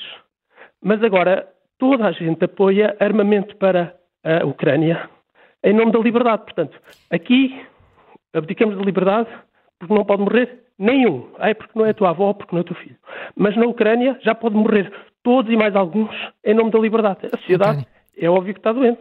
António, António Nogueira faz, faz um balanço então muito negativo da, da forma eh, como não só Portugal, pelo que entendi, não é só Portugal, a forma como os países lidaram com a pandemia. Obrigada uh, por eh, ter participado no Contracorrente, para onde uh, convidámos também uh, o antigo Ministro da Saúde, Adalberto Campos Fernandes, está em linha já connosco. Muito bom dia, professor Adalberto. Bom dia, como está? Aprendemos alguma coisa depois destes três anos? É sempre mais fácil olhar para os resultados do jogo depois dele ter terminado, mas o que é que, o que, é que retiramos destes três anos? Olha, sem dúvida, em primeiro lugar, eu gostaria que nós todos tivéssemos eh, bom senso e a humildade de não misturar política consciência nem evidência com especulação, porque eh, discutir pandemias ou discutir crises de saúde pública não se pode resumir a uma conversa de café. E, portanto, nós temos, aliás, experiências passadas eh, nos séculos e nos anos que nos antecederam, e sabemos que eh, lidar com eh, emergências em saúde pública e com doenças emergentes é algo que convoca muito da ciência e a ciência não é um artefacto. A ciência não é algo que possa ser instrumentalizado nem pelo poder, nem pelo contrapoder. Nós que vivemos mais próximos da ciência, percebemos a dificuldade que ela tem, percebemos a incerteza que tem, eh, as condições de erro em que vive, e a pior coisa que nós podíamos fazer agora era, por um lado, não refletirmos sobre aquilo que foi a pandemia, com humildade científica, e depois, num outro fórum, no plano político, ver aquilo que foi menos bem feito. Outra coisa é nós estarmos agora a cavalgar dúvidas que temos, quando perante uma situação de emergência crítica mundial, eh, a ciência teve que, eh, enfim, avançar com as condições que tinha, com o conhecimento que tinha. Negar a ciência, negar a evidência científica, é negar a humanidade, é negar o crescimento, o desenvolvimento. Dito isto, há de facto muita coisa que tem que ser refletida, a começar, por exemplo, por Portugal. E eu aí admito, também com humildade, que o Serviço Nacional de Saúde de hoje, o atual Ministro, o Diretor Executivo e as pessoas que estão no terreno, estão a sofrer as consequências uh, de algo que nós, na pandemia, do ponto de vista da organização, não fizemos bem. E essa é outra matéria, outra discussão, como estava, aliás, a referir na sua intervenção inicial. E o que, é que, o que é que não se fez bem uh, e que agora, sabendo, podia ter sido feito de outra forma? Olha, é, talvez um dos erros maiores que tenha percorrido os diferentes países na Europa e até mesmo os Estados Unidos, mesmo naqueles que tiveram atitudes ao contrário, como foi o caso do Brasil e outros, tenha sido a tentativa, por um lado, de a política se apropriar do momento, e aí concordo que houve, num sentido e no outro, do ponto de vista dos direitos, liberdades e garantias, houve avanços que não deviam ter ocorrido, quer naqueles que eram mais favoráveis às teses científicas dominantes, quer nos outros que as contestavam, mas do ponto de vista da organização houve muita propaganda. Os países, de alguma forma, uns mais do que outros, deixaram-se cair naquilo que se chama uh, a propaganda fácil e uh, desvalorizando os riscos uh, que podiam advir de não cuidar do sistema para o conjunto das outras doenças, para o conjunto das outras respostas. E isso é uma matéria que deve ser também analisada, refletida, estudada e corrigida, porque é óbvio, no caso concreto que estamos a viver agora, da pressão sobre o Serviço Nacional de Saúde, as dificuldades enormes que temos, não começaram em setembro ou em outubro, quando esta equipa governativa chegou, seguramente que não. E nós não podemos fazer de conta que não existiu um período anterior. E esse exercício tem que ser feito com escrutínio público, político, técnico, para que efetivamente o que houver a corrigir seja corrigido e que não se criem mitos urbanos relativamente a coisas que aparentemente terão sido muito bem feitas e de facto não foram muito bem feitas. Que mitos urbanos podem ser esses? Por exemplo, a ideia de que Portugal geriu extraordinariamente bem a pandemia. Bom, quer dizer, isto é de uma injustiça enorme para o elevado número de pessoas que perderam familiares, porque Portugal teve uma das taxas de mortalidade, em termos absolutos, maiores dos países desenvolvidos. E aqui há uma falha coletiva, não apenas do sistema de saúde, as respostas sociais, o apoio às famílias, o isolamento dos idosos, as comorbilidades. Nós somos hoje o segundo país mais envelhecido da Europa. Ora bem, nós não podíamos ter em relação à pandemia ou qualquer outra problemática relacionada com o apoio sanitário ou social a mesma postura que tem países que não têm este problema demográfico e de pobreza e de isolamento. E, portanto, eu, eu creio que mesmo em relação à maneira como os serviços foram excessivamente condicionados, fechados, o barramento que foi feito ao acesso aos cuidados subprimários, teve consequências que nós hoje estamos a perceber eh, como claras, que é a chegada aos hospitais dos doentes em condições muito mais difíceis do que aquilo que seria desejado. Sim. Eh, professor Alberto Campos França, há um, enorme elefante na sala, que é a articulação que o SNS teve ou não teve com os privados e com o setor social da saúde. Ouvimos uh, há poucos dias a ex-ministra Marta Temida a, a, deixar enormes elogios ao setor social e privado. Isso é uma mudança de posição. Isso é o pior que a política tem, infelizmente, toca aos partidos todos, toca aos agentes todos, enfim, sobretudo aqueles que têm a ambição de viver dentro da política e, e, digamos, transformar a sua vida em vida política, muitas vezes caem nessa tentação, seja do PS, do PSD, do CDS, do Bloco de Esquerda, de qualquer outro partido.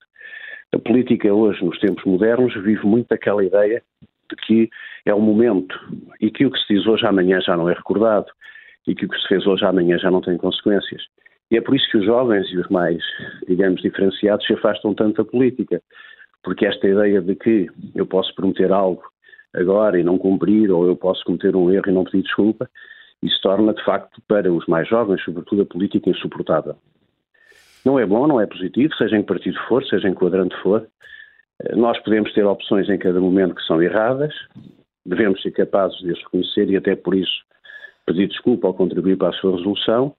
Agora, em nome, digamos, de, de interesses políticos pessoais, não devemos fazer determinado tipo de coisas, mas enfim, isso é uma questão que é, fica apenas no domínio da opinião de cada um e, portanto, não, não diria mais nada sobre isso. Mas isso é uma reescrita da história, digamos assim, porque, enfim, eh, todos nos recordamos de declarações da Ministra traçando até uma linha muito clara entre aquilo que devia ser o papel do SNS no combate à pandemia e aquilo que deveriam ser os outros setores da saúde.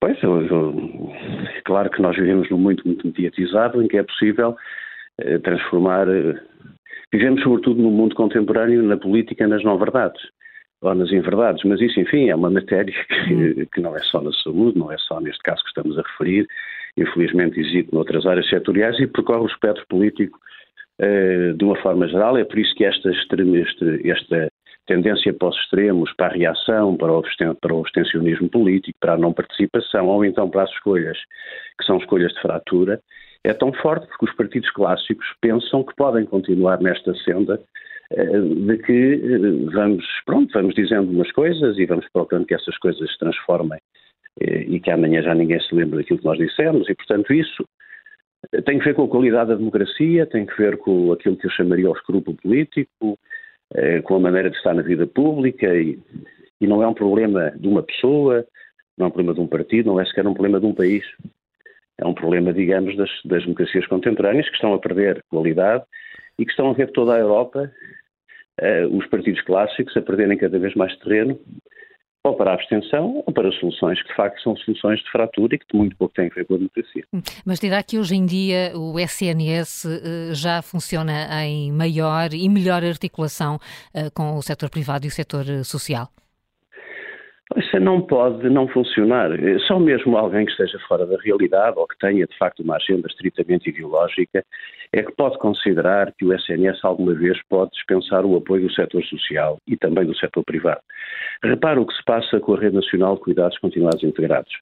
Repare com o que se passa, nós hoje temos cerca de 700, 800 doentes nos hospitais de agudos que têm alta clínica, mas não têm alta social. A única entidade com capacidade para responder a este tipo de necessidade é o setor social. São os IPSS, são as misericórdias. Como, aliás, o têm vindo a fazer desde há muitos anos. E foi, aliás, um governo socialista e um ministro socialista que iniciou esse processo em 2006 com a criação da Rede Nacional de Cuidados Continuados Integrados. Portanto, há, coisas que são tão óbvias que discuti-las ou pô-las em causa, enfim, transforma-nas eh, transforma essa discussão numa discussão absurda. É evidente que nós precisamos ter um SNS forte, eficaz, eficiente, próximo, resolutivo, mas não temos condições técnicas, nem temos condições de recursos que nos permitam interiorizar e fazer tudo por meio de estritamente público. Eu, eu, dou o exemplo das farmácias comunitárias que há mais de 70 anos são a primeira e maior parceria público-privada que existe em Portugal. Enfim, o Estado contribui com cerca de 70% eh, do turnover, digamos, de, económico dessas entidades. Alguém vai pensar em acabar com a parceria com as farmácias, veja o que aconteceu com o. O próprio autarca, que é militante do Partido Socialista e é um distinto autarca, faz um apelo a que se retome o modelo de gestão anterior que funcionava bem, em, em, detrimento daquilo que está a acontecer agora. Enfim. E parece-lhe que há condições políticas para que possa eh, regressar outros exemplos de gestão uh, público-privada nos hospitais, além do de Cascais, que é neste momento o único? Pois, eu há dias circulou aí nas redes sociais um, um filme sobre o sucesso da Singapura e, e, não sei se teve a ocasião de ver, mas eu nem sei quem é o, a pessoa que estava a fazer esta explicação, mas falava sobre a importância do mérito por um lado e do pragmatismo. A necessidade do mérito é que quem toma decisões tenha capacidade técnica e tenha currículo e tenha biografia para o tornar habilitado e reconhecido. E o segundo era o pragmatismo, que se for preciso virar o mundo ao contrário para resolver um problema das pessoas em concreto, se muda ou vira o mundo ao contrário. Portanto, aqui a bissetriz tem que estar entre o interesse público e a necessidade das pessoas, a capacidade que a atual equipa possa ter de resolver o problema, ou, porque não, não me parece não me parece que esta descontinuidade das políticas seja positiva, porque, repare, uma lei de base restritiva encostada à metade do setor, do setor parlamentar vai fazer com que uma futura maioria de centro-direita faça uma nova lei de bases. E nós vamos andar, eh, dentro da mesma geração, a fazer, num sistema de saúde, que é um sistema transversal, que tem natureza de regime e que serve o interesse geral do Estado, a fazer experiências de 4 em 4 anos. Uh, admito que se um dia houver um governo do PST com a iniciativa liberal, que nós teremos uma grande vaga de PBBs. Uh, porque, enfim, é o programa político que eles têm apresentado. E esta, andar para trás e para a frente, este zigue-zague, este experimentalismo que resulta não da melhor evidência, mas de impulsos, é, do meu ponto de vista, profundamente errado. E nem o, a, presença e a existência agora da figura do diretor-geral do SNS pode trazer a tal estabilidade desejável? Pois, o diretor executivo, pessoa que eu, enfim, estimo muito e por qual nós temos uma enorme admiração, não faz milagres, porque era bom que, que a comunicação social procurasse perceber como é que ele recebeu e como o atual ministro recebeu o Serviço Nacional de Saúde, em condições o recebeu. Eh, e, e, temos que ser justos, naturalmente eles estão a fazer o que podem, têm pouco tempo pela frente, têm três anos, estão a procurar ultrapassar esse, essas dificuldades e esses constrangimentos, eh, mas enfim, o que nós podemos desejar é que eles tenham sucesso e que, naturalmente, tenham o apoio político que precisam de ter porque não vale a pena nomear diretores executivos se o apoio político que os suporta e que os faz, digamos, ter capacidade de implementar as reformas e as medidas não existir. Professora Adalberto Campos Fernandes, muito obrigada por ter ah, aceito o desafio de fazer o balanço destes eh, três anos de pandemia, o que correu mal, os mitos que uh, tivemos sobre a forma como uh, Portugal lidou com a pandemia. João Miguel, como é que está o debate nas redes sociais? Um bocadinho polarizado. Luís eh, Gomes escreve que tivemos cerca de 26 mil mortos. Alguém pode com seriedade dizer quantos teriam sido sem as medidas então tomadas?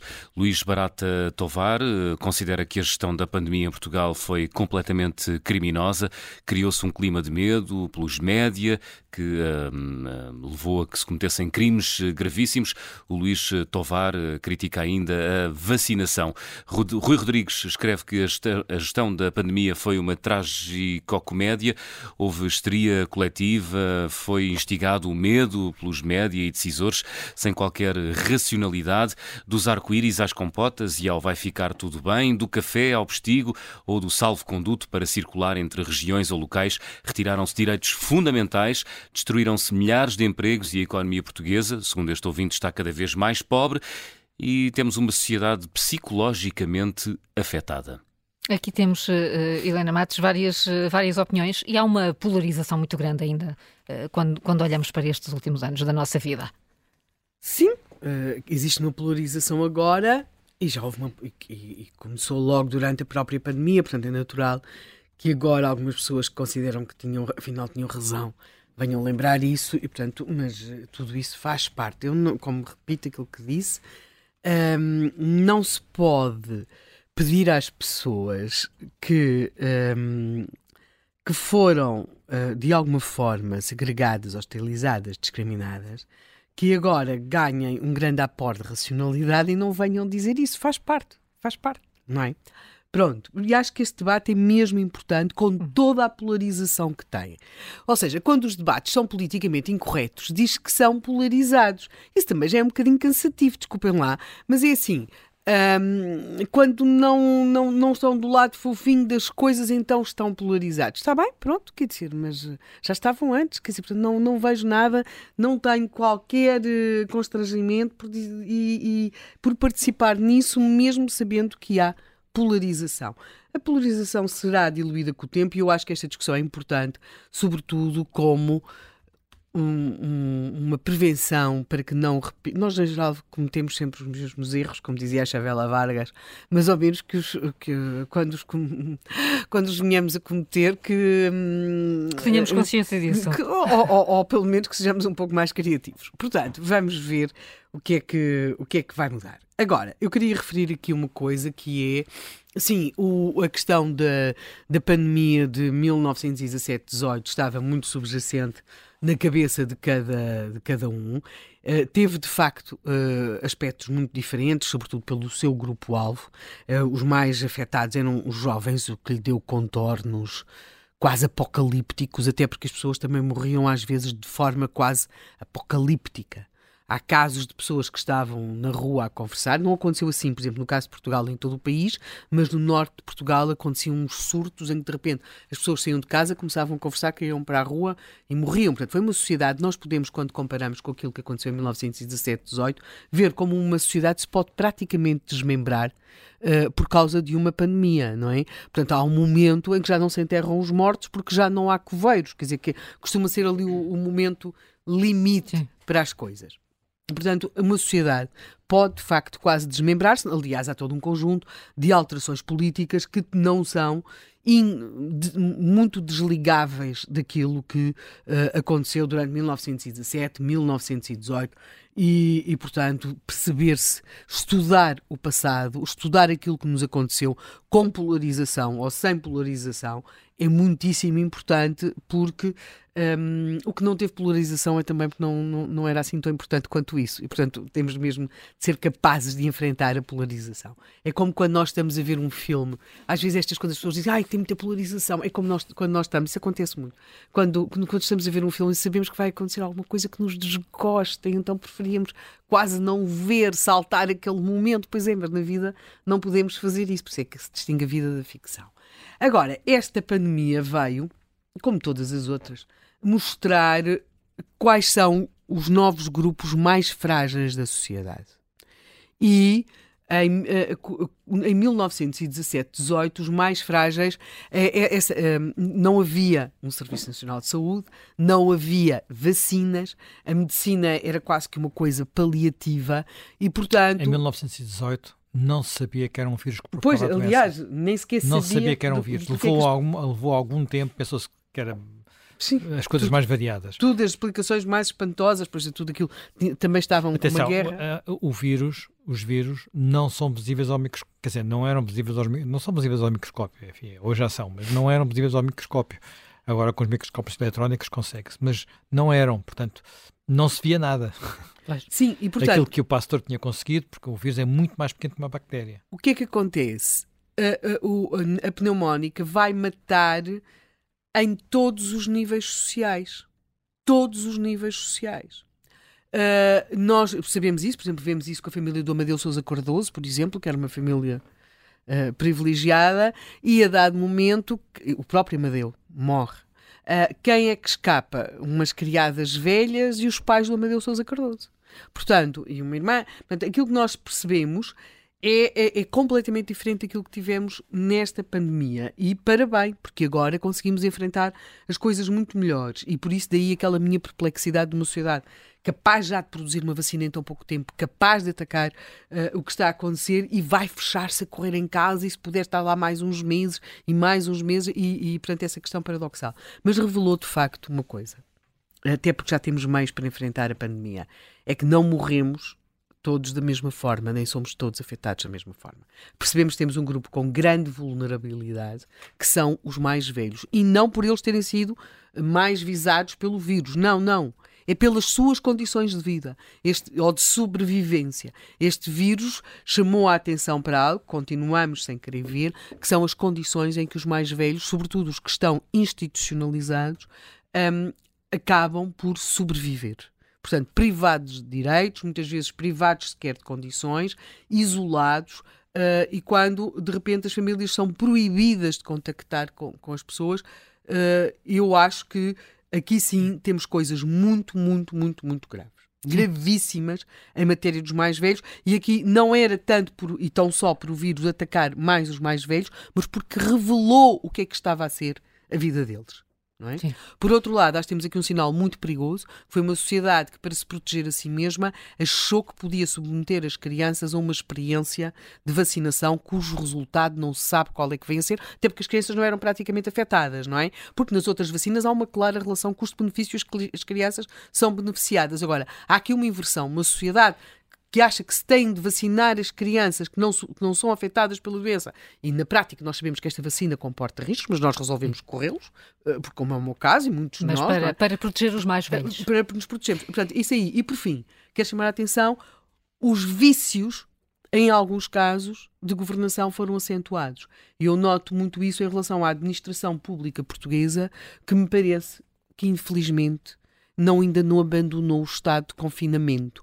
Antes, pelo contrário, há serviços que nunca mais recuperaram a normalidade eles já funcionavam de forma Sim, bastante anormal. os atendimentos presenciais. Os atendimentos presenciais, com tendência para ainda virem a diminuir. Por exemplo, no caso das finanças, parece que se está a registrar uma certa tendência para ainda diminuir mais os atendimentos presenciais. Sabendo nós, a ditadura financeira das finanças em que vivemos, quer só dizer mais multas. Portanto, a nossa relação com o Estado piorou ou do Estado connosco. Hum. Uh, José Manuel, em, no Reino Unido, em Inglaterra, está a haver um debate fortíssimo, fortíssimo uh, sobre o que está a acontecer. Será que vamos conseguir ter algo semelhante? Por não, não creio, não creio, não creio. Vamos lá ver. Como é que, já agora só para as pessoas saberem. Aquilo, o que aconteceu foi que houve uma jornalista do Telegraph que uh, fez uma biografia, ou enfim, uma história de um do Ministro da Saúde, do, do tempo da pandemia, ou como é que ele tinha vivido com a pandemia. E o Ministro da Saúde fez uma coisa que eu acho que que é, deu-lhe acesso às suas mensagens do WhatsApp, portanto, aos vários grupos do WhatsApp do governo, não é? Que hoje em dia deverá haver muitos em mensagens. E o que ela fez foi, quando viu aquele material e quando viu aquela coisa, tudo o que ali estava, que eram, enfim, milhares de mensagens, percebeu que tinha havido ali eh, muitas coisas surpreendentes, muitas, e que aquilo era notícia, no fundo. Uh, eu acho que esta, este, nós não somos ingleses. Uh, não somos ingleses, não somos britânicos, não somos capazes de viver com esta, com esta transparência e com esta abertura. É evidente que todos nós, eu ainda ontem estive aqui a, reler algumas coisas que disse e escrevi naquela altura, eu disse disparates também, não é? Portanto, nós não, não ah, todos, todos, nós tivemos, tivemos um momento em que a percepção de uma doença tão desconhecida uh, naturalmente uh, cria dúvidas, cria perplexidades e cria medos. A questão é o que é que podemos aprender com isso. Hum. Portanto, nós percebemos que temos sociedades completamente diferentes daquelas que tínhamos há um, há um século e, portanto, esta pandemia não foi uma repetição da, da gripe espanhola, da pneumónica, como quiserem chamar-lhes, não foi em Portugal, não foi nos outros países do mundo. Sob todos os pontos de vista, nós hoje ainda não sabemos onde é que começou a gripe espanhola, que é uma coisa, só, só isso dá, dá uma ideia de, da diferença uh, de dimensão das coisas. Agora, a, a, a, dimensão da catástrofe não tem, não tem comparação. O facto de serem jovens e agora serem velhos também é uma situação completamente diferente.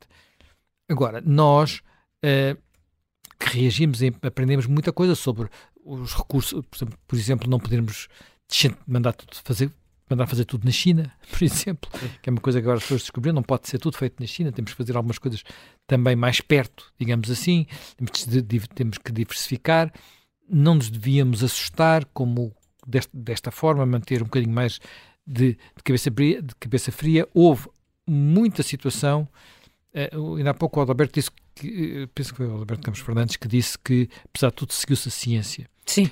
Eu acho que nem sempre. Nem sempre. Eu acho que nem sempre. nem tem que, acho que, tem que ficar para outro e programa. isso percebia-se, quem seguia com muita atenção os, os, os, as reuniões do Infarmed e ouvia as intervenções, percebia-se que aquilo, uh, era necessário ter tido outro grau de discussão que ali não era possível ter. Aquelas pessoas que estavam ali à distância tinham que ter estado reunidas antes e com regularidade, eu diria até quase todos os dias, para poder ser um, um, um, comitê de acompanhamento sério do ponto, de vista, do ponto de vista científico. Não estou a dizer que algum país do mundo tenha feito isto rigorosamente tudo bem. Houve países que fizeram melhor e países que fizeram pior. Uh, mas nós, até por sermos pequenos, até por estarmos cá neste cantinho da Europa, podíamos ter feito melhor. É o balanço possível, emocional destes três anos de pandemia. Amanhã, Conta Corrente regressa com outro tema. Uhum. Até amanhã. Amanhã.